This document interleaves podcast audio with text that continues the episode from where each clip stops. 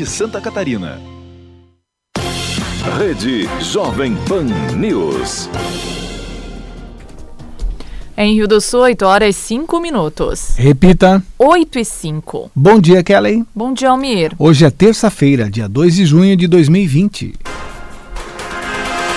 Você confere no Jornal da Manhã de hoje: bebê morre após ser atropelada por trator em Lontras. Santa Catarina registra quase 9.500 pacientes com Covid-19. Com um decreto estadual que permite ações regionalizadas, a circulação de ônibus é permitida a partir de segunda-feira. Ministério Público de Rio do Sul notifica 14 escolas particulares para prestarem esclarecimentos sobre planilha de custos. Através de uma nova lei, setores de segurança pública podem acessar câmeras privadas. Número de pessoas que procuram a tenda na UPA e têm sintomas de coronavírus aumenta em 85%. Vereadores de Rio do Sul aprovam um projeto que proíbe demissão de professores ACTs durante a pandemia. E ainda, CPI dos respiradores houve ex-secretários hoje investigados sobre a compra dos equipamentos. Está no ar o Jornal da Manhã. Na Jovem Pan News Difusora, a rede da informação na Jovem Pan News Difusora, direto da redação. 8 e 6 e as primeiras informações de trânsito e polícia chegando com Cristiane Faustino. Olá, Cris, bom dia. Olá, Kelly, bom dia para você, para o Almir, para o ouvinte do Jornal da Manhã. Por volta da uma da tarde de ontem, na localidade Dona Paula, em Lontras, uma menina de um ano e sete meses morreu após ser atropelada por um trator. O acidente aconteceu no, no terreno da casa da família. A mãe acionou o corpo de bombeiros, porém, quando o socorro chegou ao local, a pequena já estava sem vida. Após o trator atingir a criança, a mãe, desesperada, levou a menina inconsciente com traumatismo craniano para dentro da residência. Os socorristas e a médica do SAMU constataram o óbito. A Polícia Militar também registrou a ocorrência. Segundo os bombeiros, a mãe estava em estado de choque. No KM 123 da SC 114 em Taió, duas jovens ficaram gravemente feridas após sofrerem uma queda de uma bis. Em estado grave, ambas foram encaminhadas pelo Corpo de Bombeiros ao atendimento médico. Ainda em Agronômica, ocorreu uma colisão entre um carro e uma moto. O motociclista, com ferimentos no tórax e escoriações em uma das mãos, foi avaliado e encaminhado ao hospital. E na tarde de ontem, a Polícia Civil de Taió prendeu em flagrante uma pessoa por furto de energia elétrica, popularmente conhecido como gato. O crime foi constatado por um profissional do Instituto Geral de Perícias que esteve no local acompanhando os policiais. Com informações das últimas horas, direto da redação Cristiane Faustino.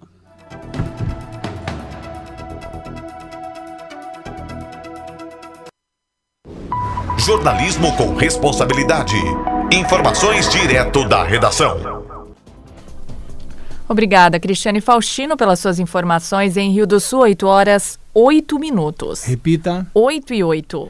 Os parlamentares de Rio do Sul aprovaram ontem, durante sessão, o projeto de lei de autoria da vereadora Zelida Silva, que proíbe a dispensa de professores contratados pelo município em caráter temporário, os ACTs, durante o período de calamidade pública. De acordo com a proposta que segue agora para sanção ou veto do Executivo, o período em que o professor substituto atuará deverá também ser idêntico ao período de afastamento do titular do cargo. A autora Zelida Silva comenta. Porque, na verdade, a, o que, que a CT faz? A CT geralmente ela, ela, ela substitui o profissional que é efetivo. Com licença maternidade, e quando eu estou falando também não é só na escola, né? é todos os ACTs do município de Rio do Sul. Então ele substitui o efetivo que por licença maternidade, ou por às vezes doença, ou por vai assumir um outro cargo, acaba deixando aquela vaga livre, o ACT vai lá e assume. Então o projeto de lei tem como objetivo garantir a essas ACTs o período todo que o efetivo ficar afastado. Primeiro, dar segurança para as ACT, que elas tenham, elas sabem que elas podem se organizar e se programar por esse período. Outro é a questão do, da adaptação, né? Nem, por exemplo, hoje tem a CT trocando, uh, renovando o contrato com 15 dias. Não tem tempo, ela não tem tempo de se adaptar ao local de trabalho, isso acaba prejudicando as crianças, né, que como, quando estão começando a se adaptar com aquela profissional, vai e troca, isso acaba prejudicando, acaba prejudicando os pais também, que são trabalhadores, né, que são na, na escola pública, estuda filho de trabalhadores. Então, o, o projeto veio para regularizar isso. Então, a partir de agora, os ACTs, né, seja na educação, em qualquer setor da prefeitura, eles vão ficar no contrato de trabalho até, durante o período que perdurar o afastamento do efetivo, né? Então isso vai ser bom, vai ser bom inclusive para o executivo, né? Que não vai ter que estar tá fazendo, renovando e fazendo o contrato novamente.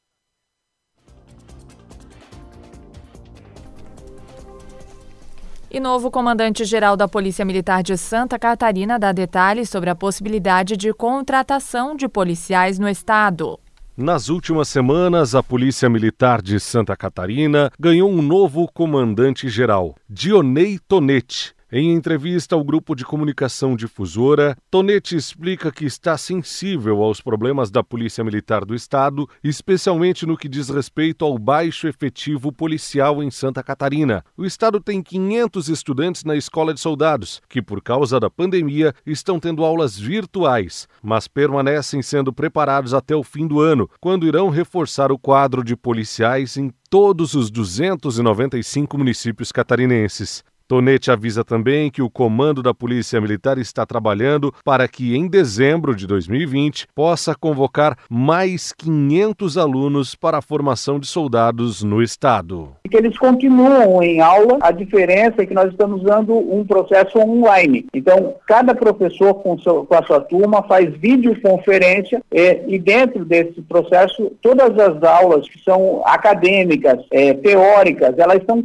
sendo realizadas. Então, nós conseguimos conseguimos ainda avançar é, esses conteúdos, estamos eh, correndo contra o tempo mesmo, porque precisamos formá-los. A expectativa é que iniciemos de forma escalonada né, os pelotões, um pelotão por dia, para começar algumas atividades de campo, de treinamento, que são feitas em pátios abertos. Então, nós vamos conseguir voltar algumas atividades para que a gente consiga ao final do ano, entregar essa primeira turma formada e chamarmos a próxima turma. Mesmo com o projeto que foi aprovado agora de ajuda aos estados, ele deixou ainda é, entre, entre as possibilidades de chamamento aqueles profissionais em que as vagas já estão abertas e o processo já teria acontecido, que é o nosso caso. Então, nós estamos pleiteando esse entendimento junto à Secretaria de Estado da Administração para que possamos garantir que, ao final desse curso, nós chamemos a outra turma. Então, essa é uma expectativa grande, porque gerou-se toda uma preocupação quando se falou do projeto de ajuda dos estados, aonde impediria a nova contratação, criação de vagas, de cargos, que gerasse um aumento de despesa. Então, nós estamos trabalhando nessa interpretação da lei, no sentido de que aquela vaga que já está aberta, que já existe, que já foi selecionada, que a gente consiga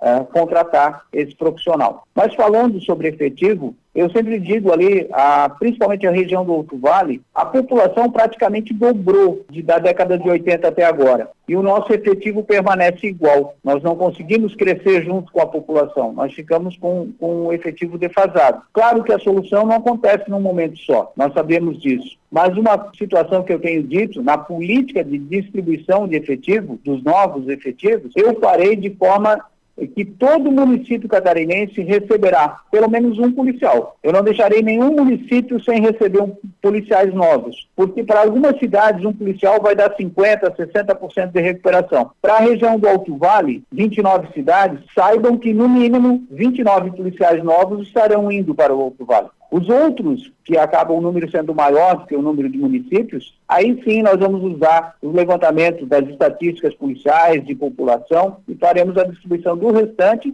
dentro da técnica. Mas os primeiros 295 serão um para cada município catarinense. Da Central de Jornalismo, Alex Policarpo. Em Rio do Sul, 8 horas 14 minutos. Repita. 8 e 14 na Jovem Pan News Difusora. A previsão do tempo com o meteorologista Leandro Puchalski. Bom dia, bom dia para todos os nossos ouvintes. Temos uma terça-feira que começa com um tempo bastante instável sobre toda a região, pessoal. Ainda nesse começo da manhã, chance de alguma chuva. No entanto, as nuvens mais carregadas que predominaram ao longo da madrugada estão indo em direção ao oceano e por isso, mais no final dessa manhã, começa a ficar menos encoberto, ou começa a ter algumas aberturas de sol e principalmente ao longo da tarde de hoje, tempo mais seco seco com sol entre nuvens em toda a região. Temperaturas um pouco baixas, né? O dia está começando um pouquinho frio e durante a tarde não passa muito de 20 graus a temperatura, tá?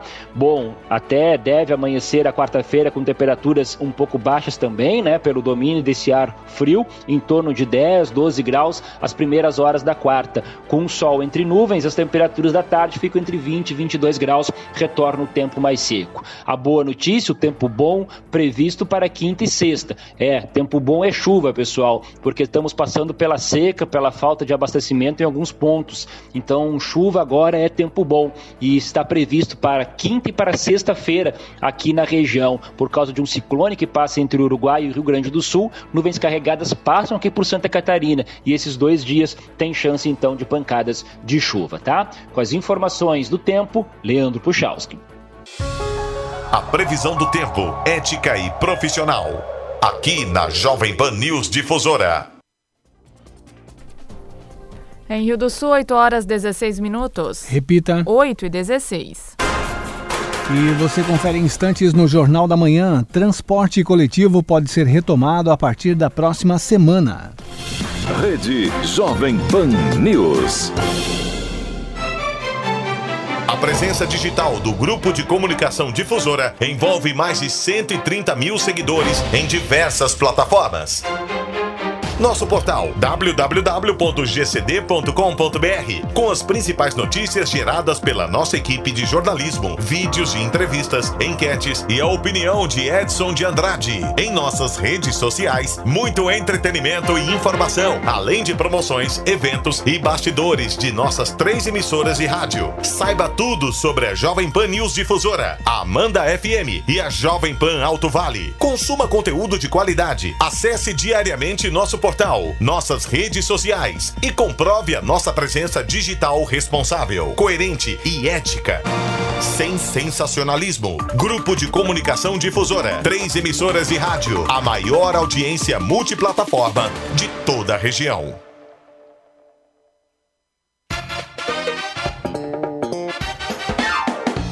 Terça-feirão Imperatriz, frutas e verduras fresquinhas com qualidade e preço baixinho. Cerveja Skin Lata 350ml 1,59. Miolo da alcatra bovina vácuo quilo 25,99. Banana caturra o quilo batata doce o quilo 1,28. Mamão papai unidade 1,48. Laranja pera e pocão quilo 1,68. No Imperatriz até o preço é melhor. Imperatriz. Comunicado Celesc de desligamento programado. A Celesc comunica que para a realização de obras no sistema elétrico vai interromper o fornecimento de energia nos seguintes locais, datas e horários. Dia 4, quinta-feira, em José Boatê, das 13 às 16h30, nas localidades de Alto Vigand, Fundos Vigand e Pindabuna. Em Rio do Sul, das 13 às 17 horas, na rodovia BR 470, km 134 e 135, nas estradas Boa Esperança, Dário Altoff, nas ruas Benedito Novo, Clemente Sofca, Rua das Hortências, Filomena Kraus de Souza, Floresta, Garuva, Guilherme Raman, João Custódio da Luz, Mafalda Lingner Porto, Olímpio Peters, Orivaldo Giacomini, Richard Feldman, Rio Negrinho, Santa Rita de Cássia, Santo Antônio, São Bento, Silvio Pelizetti, Túlio César Macedo, Valdemar Hoffman, Werner Hesk, na Travessa Cizenando José de Souza e no Beco Ruth Greu. Os serviços poderão ser cancelados se as condições não forem favoráveis. Por medida de segurança, considere sempre a rede energizada. Emergências, ligue 0800 480196.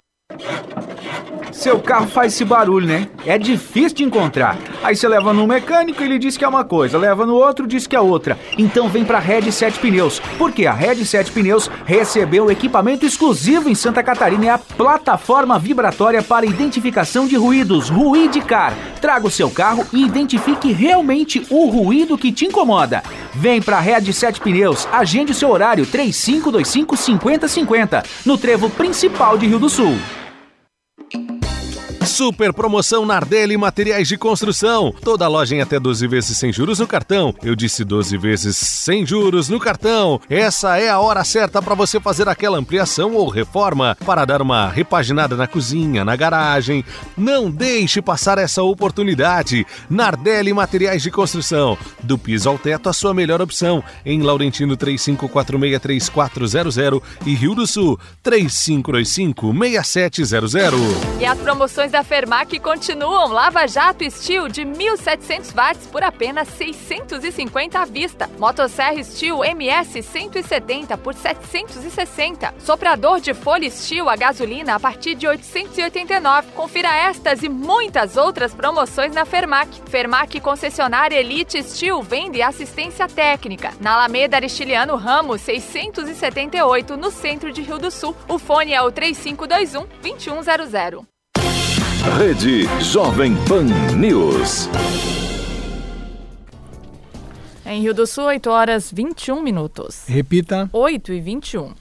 Santa Catarina registra 146 mortes por coronavírus e soma 9.498 casos confirmados da doença, segundo a atualização feita pelo governo estadual. Em relação ao dia anterior, são três novas mortes e 461 diagnósticos a mais. Há 144 pacientes contaminados por Covid-19 ou ainda com suspeita da doença, internados em leitos de unidade de terapia intensiva. O número de pessoas hospitalizadas é o segundo mais alto desde o início da pandemia. A taxa de ocupação total de leitos de UTI existentes pelo Sistema Único de Saúde em Santa Catarina é de 58,8%. Estão disponíveis outros 542 leitos, entre os reservados para tratamento do coronavírus e para demais atendimentos. Entre os municípios com o número mais alto de pessoas contaminadas estão Concórdia, com 900 231 pacientes diagnosticados e Chapecó, com 926. Pela primeira vez, Concórdia figura em primeiro na lista do estado. Em terceiro está Florianópolis com 687. A capital foi a primeira cidade catarinense a notificar infecção por Covid-19. No Alto Vale, de acordo com a tabela colaborativa atualizada por assessores de imprensa, secretarias de saúde e Amave, há 175 casos confirmados, 85 suspeitos, 80 recuperados e 5 mortes provocadas pela Covid-19. Na região, 21 dos 28 municípios apresentam pelo menos um paciente com contaminação. Em Rio do Sul, cidade com maior número de registros, 87 já testaram positivo positivo para coronavírus. As duas novas confirmações são de uma mulher de 50 anos e de um menino de 11 meses. De acordo com o mapa do calor, por bairros, ferramenta disponibilizada pela Defesa Civil Municipal, os bairros com maior incidência são Barra do Trombudo, com 24 doentes, Pamplona com 14 registros, Barragem com 12, Canoas 9, Fundo Canoas 5, Jardim América 4, Bremer, Budag, Centro e Sumaré com 3, Laranjeiras com 2 casos e os bairros Albertina, Boa Vista, Cantagalo, Eugênio Schneider e Tabuão possuem um caso cada. E o governador Carlos Moisés, do PSL, anunciou em coletiva de imprensa na manhã de ontem o plano de regionalização das medidas contra o coronavírus em Santa Catarina, que passa a valer na próxima segunda-feira, dia 8. A partir desta data, a circulação de ônibus urbano, municipal e intermunicipal de passageiros poderá ser liberada. O decreto que estabelece a regionalização das ações foi assinado ontem pelo governador Carlos Moisés da Silva, mas só começará a valer no dia 8 de junho. O governo anunciou datas para a possibilidade de novas liberações no estado.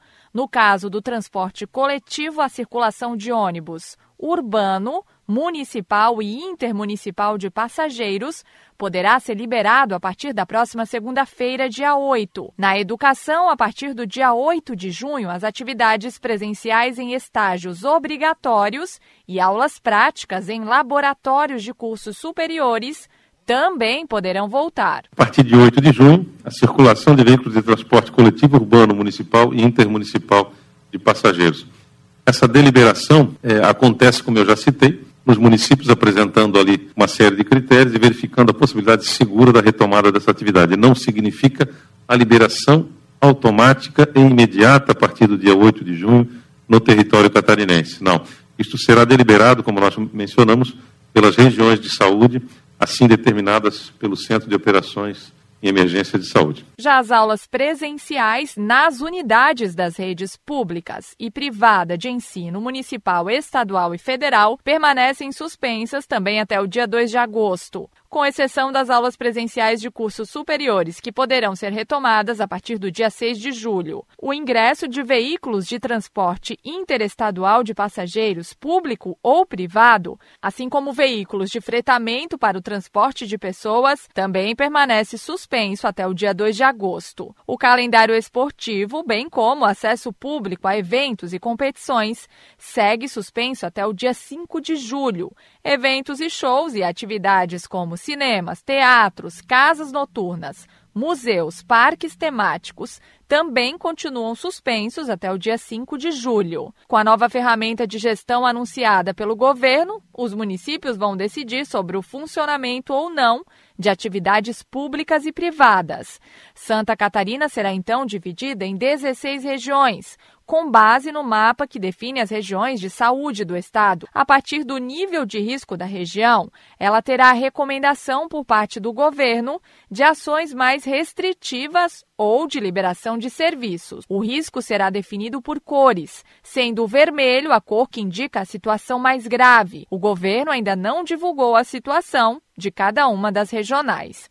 A AMAV acompanhou os desdobramentos da coletiva e passa a orientar os prefeitos da região a partir de agora. O diretor executivo, Paulo Roberto Tchumi, explica a ferramenta e considera que os municípios continuam amarrados, apesar das novas liberações. A ferramenta que o governo traz é uma ferramenta que muitos municípios já tinham, né? É um software onde vai aparecendo então a região como um todo, de caso a caso, os casos suspeitos, casos confirmados, os casos que uh, foram a óbito, enfim, depende da cor desse do verde até o vermelho e as decisões seriam tomadas uh, por regiões, não mais só pelo, pelo próprio governo do estado. Mas isso tudo vai passar sempre pelo crivo do COIS, que é um comitê de gestão de crise, né, que tem no Estado, junto com a Secretaria de Estado da Saúde, que vai tomar as decisões. Os municípios só podem tomar medidas restritivas maiores, não fazer flexibilização de acordo com essa ferramenta. Então, ah, os municípios, eles também têm uma autonomia, mas também não têm. E é uma coisa que ficou, assim, é, meio amarrado ainda, né? O próprio Estado junto com a própria vigilância e a própria Secretaria de Estado, vai passar o regramento para todas as regiões. Claro que se a nossa região aqui do Alto Vale Itajaí nós tiver poucos casos, nós vamos poder se flexibilizar um pouco mais, então, as ações. Da Central de Jornalismo, Kelly Alves. E a sessão de maior expectativa da Comissão Parlamentar de Inquérito dos Respiradores ocorre hoje na Assembleia Legislativa de Santa Catarina. A sessão transferida vai contar com os depoimentos dos ex-secretários de Saúde Elton Zeferino e da Casa Civil Douglas Borba e da ex-superintendente de gestão administrativa da Secretaria de Estado da Saúde, Márcia Regina Jeremias Pauli. O deputado Milton Obus é um dos membros da CPI que investiga a compra de 200 respiradores por 33 milhões. Para Obus, há a possibilidade de o governador estar envolvido nas supostas irregularidades, o que pode levar ao impeachment, que pode ser esclarecido com as próximas oitivas. Hoje é uma possibilidade muito grande, é um, é, inclusive é um clamor da sociedade, porque a sociedade está estarrecida porque esse governador foi eleito numa onda de mudança do Brasil. Ninguém conhecia o, o, o, o então Carlos Moisés, né, o coronel Carlos Moisés, ninguém conhecia. E ninguém conheceu durante a eleição. Votou na mesma onda de mudança, de esperança, é, de ter alguém decente, alguém sério é, para conduzir a, a, política nacional e a política estadual que foi na carona. Né? Teriam depoimentos do, do ex-secretário da Casa Civil, do ex-secretário é, da Saúde, mas infelizmente é, foram cancelados. Nós ouvimos primeiro é, pessoas ligadas à burocracia, né, para que todos pudessem entender o processo natural de compras dos órgãos de governo, tanto na Secretaria da Saúde quanto na Defesa Civil, e, e agora iria entrar na fase, então, dos, dos, dos uh, agentes públicos envolvidos.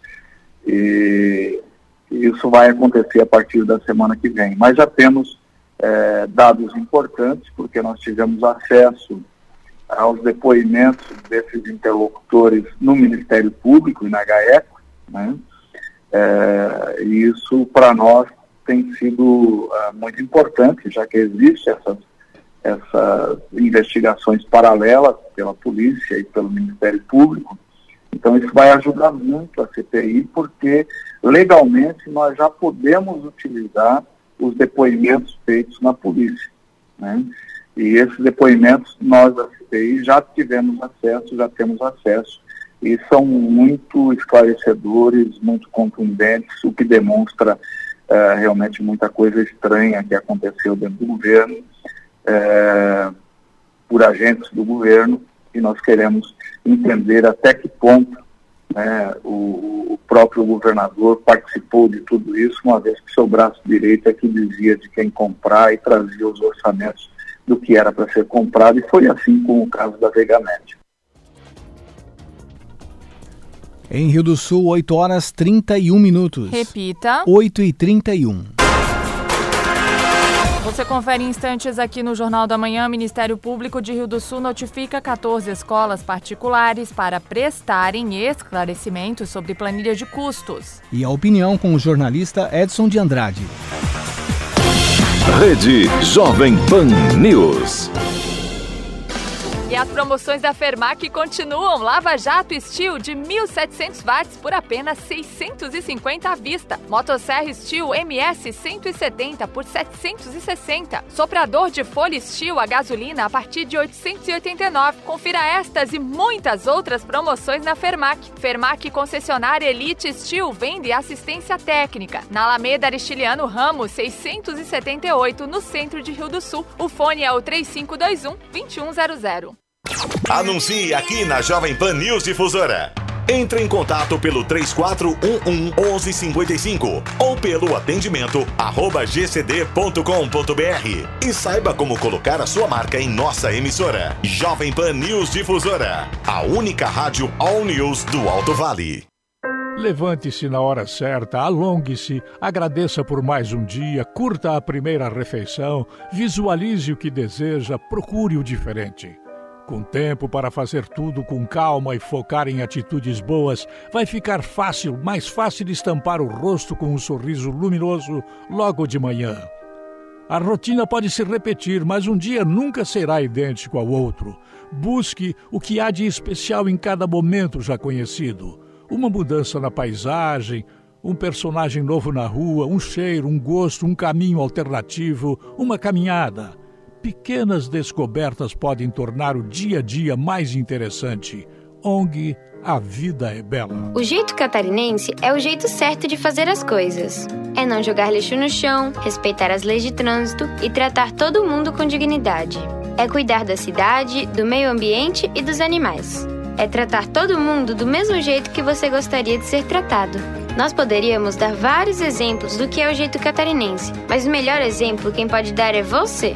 Jeito Catarinense, o jeito certo de fazer as coisas. Pratique, incentive, seja você o exemplo.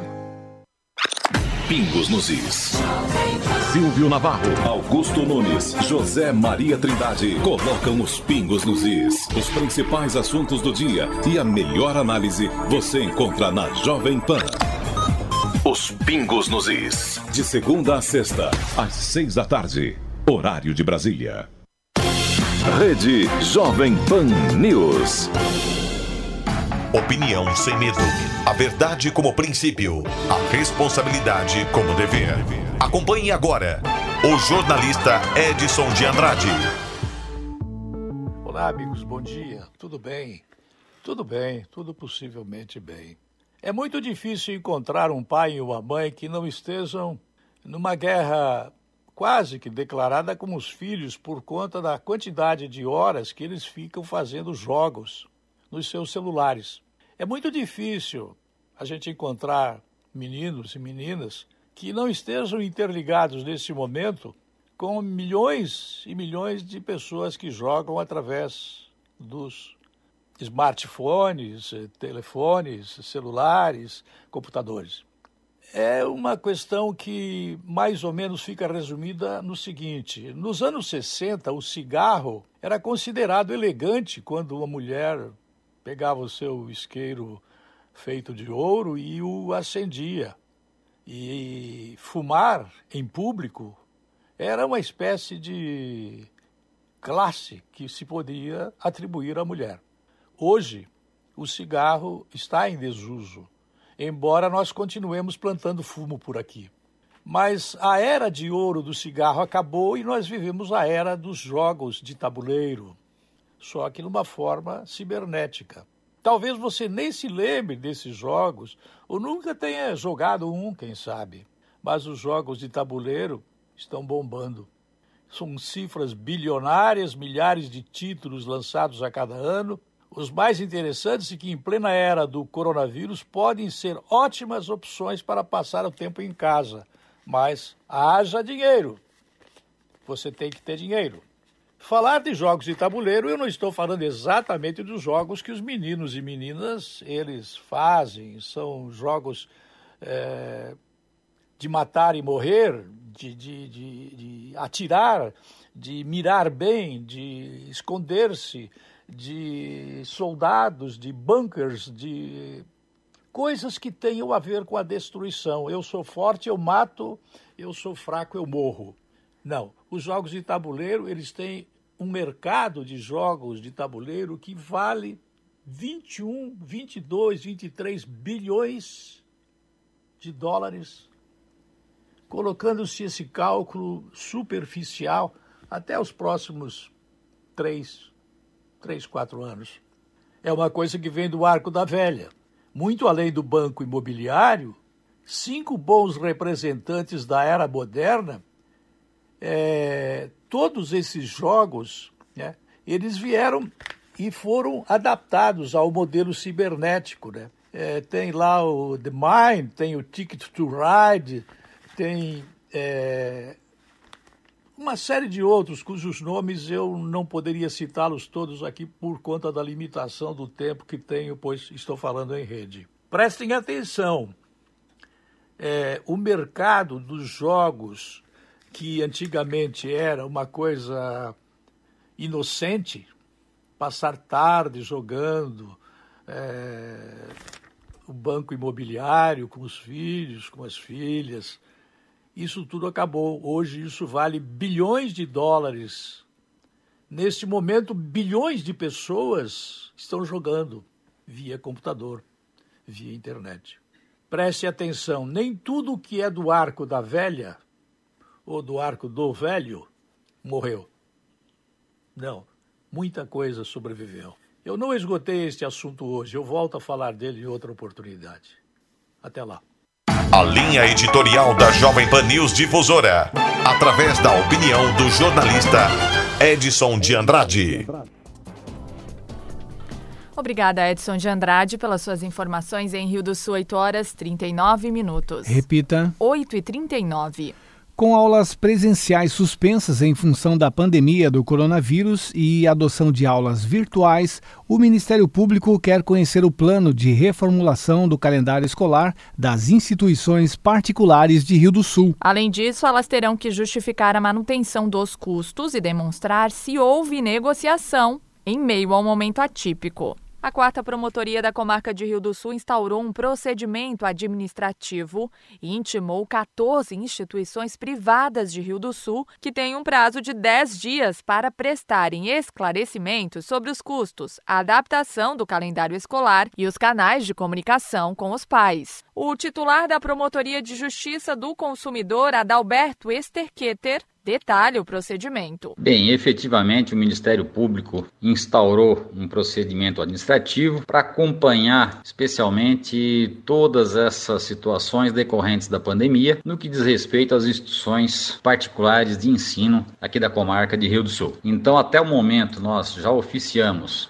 a 14 instituições é, sem prejuízo de que nós identifiquemos outras, até porque estamos em contato com órgãos municipais para que também nos informem quais são as instituições de ensino infantil, às quais nós não temos acesso até o momento. Mas de qualquer forma, o que nós buscamos junto a estas instituições é saber, especialmente, se existe ou não um plano de reformulação do calendário escolar para a reposição das aulas presenciais e da correspondente aí programação pedagógica. Também procuramos saber sobre a justificativa da manutenção, redução de custos por meio de apresentação de planilha mensal que contemple os meses aí de janeiro a abril de 2020. Procuramos saber igualmente se foram adotados descontos nas mensalidades ou se houve negociação de compensação com outros serviços prestados pela instituição de ensino. E por fim, buscamos saber se cada instituição apresentou ou instituiu canais de comunicação eficientes, inclusive online, né, a fim de prestar essas informações aos consumidores e esclarecer todas as dúvidas desta natureza.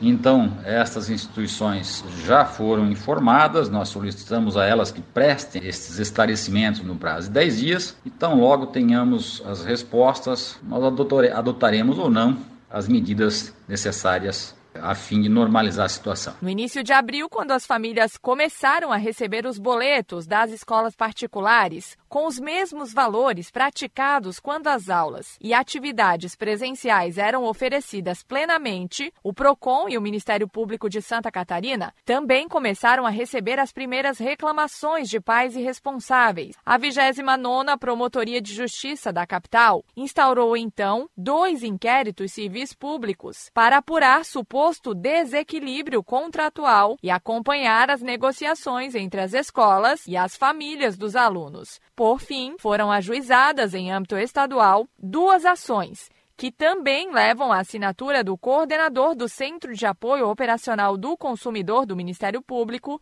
o promotor de justiça, Eduardo Paladino. Da Central de Jornalismo, Kelly Alves. E uma das ações que a Prefeitura de Rio do Sul adotou nas estratégias de combate ao coronavírus foi disponibilizar uma tenda para triagem na unidade de pronto atendimento.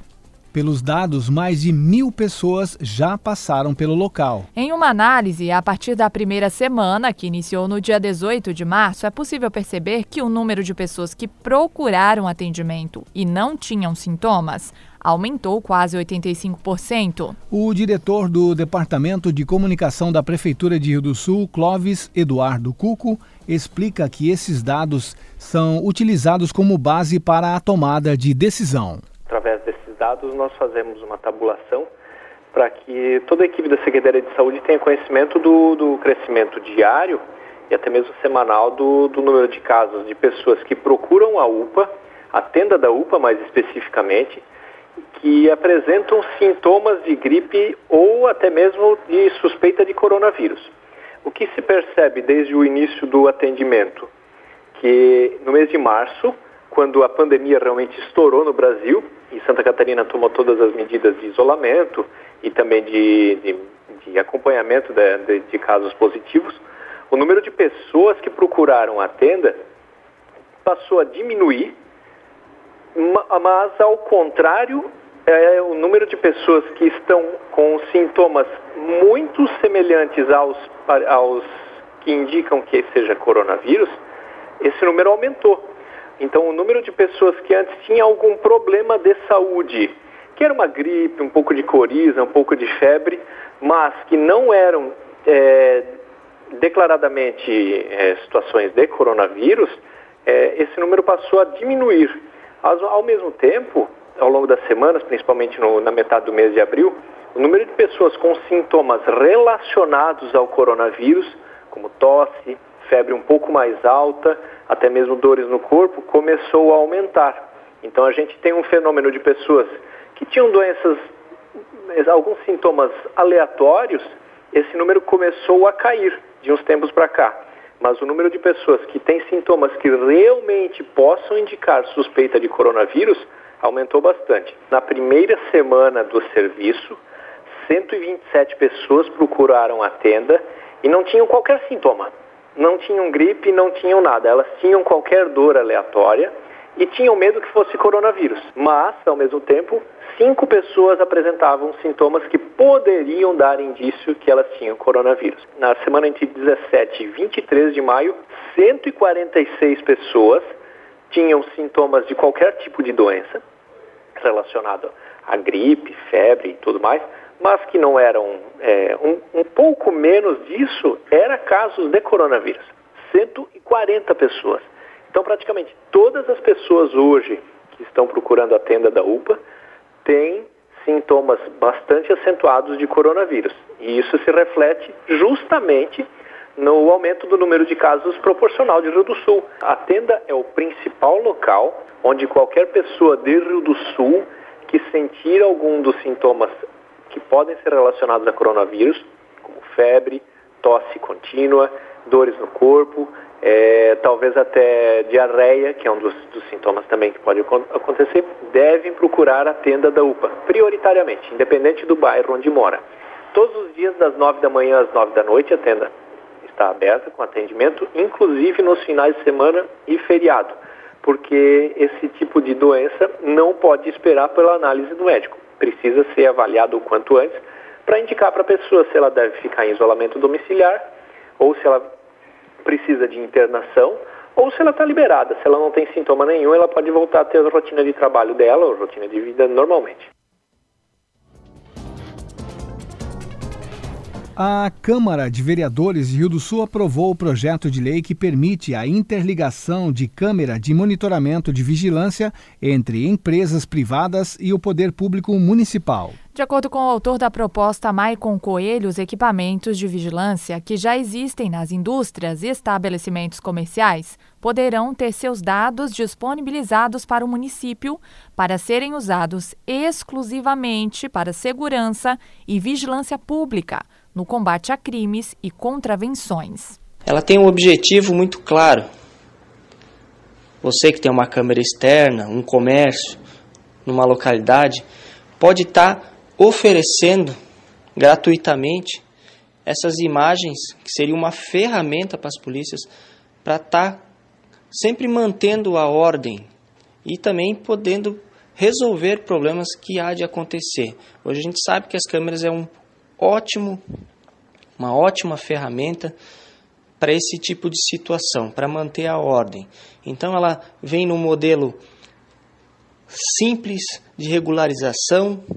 Então nós temos que fomentar para levar segurança para a cidade inteira, aonde o contribuinte, onde a pessoa que tem uma câmera possa estar tá oferecendo essas imagens as, aos órgãos de segurança pública, dando essa ferramenta para que eles possam estar tá usando e melhorando a ordem da nossa cidade. Também gostaria de citar aqui o nome do vereador, hoje suplente, é, Ricardo Pinheiro, no qual pediu para que nós representássemos esse projeto, que nós já tínhamos um alinhamento no assunto, assim nós fizemos todo o trabalho da Câmara, passando pelas comissões, é, dando entendimento e melhorando o projeto e assim aprovando e deixando aí a cidade com mais um projeto que tem como objetivo a melhoria da segurança pública da nossa cidade.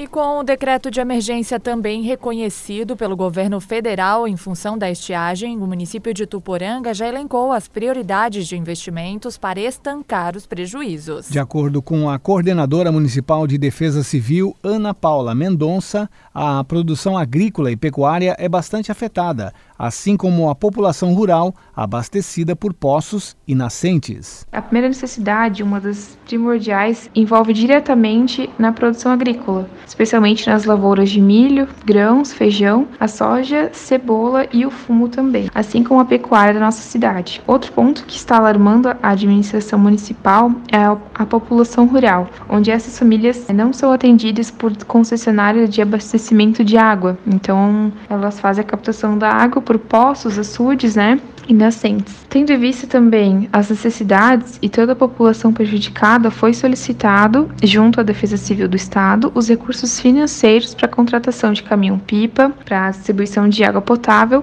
os recursos financeiros a perfuração de aproximadamente 20 poços artesianos e 20 semi-artesianos nas comunidades desabastecidas de água potável, assim também como auxílio de toda a equipe técnica que a Defesa Civil possui de meio ambiente. Nós solicitamos esse auxílio para eles estarem fazendo um estudo geofísico a fim de encontrar os melhores pontos de implantação dos poços artesianos nas localidades com a topografia mais remota, né? Foi solicitado também caixas d'água para distribuir nas comunidades mais carentes e também recursos financeiros para materiais de construção, como tubos de concreto ou até um maquinário, né, para auxiliar na ampliação de açudes para consumo tanto para pecuário, para irrigação e os poços também. Então, todos esses pedidos serão avaliados pela Defesa Civil do Estado e encaminhados por eles mesmos para nível federal, onde os pedidos serão estudados e a partir deste reconhecimento de situação de emergência que a gente se encontra, serão recebidos os recursos federais para o apoio ao município de Tuporanga.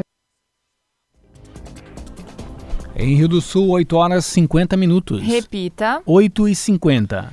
O Jornal da Manhã, da Jovem Pan News Difusora, termina aqui. Apresentação, Kelly Alves. E Almir Marques. Produção Central de Jornalismo do Grupo de Comunicação Difusora. Direção Executiva, Humberto Wolff de Andrade. Diretor-Geral e Jornalista Responsável, Edson de Andrade. Fique agora com o Jornal da Manhã Nacional, parte 2. Rede Jovem Pan News. De segunda a sábado, Edson de Andrade comenta as principais notícias no quadro Opinião. Primeira edição.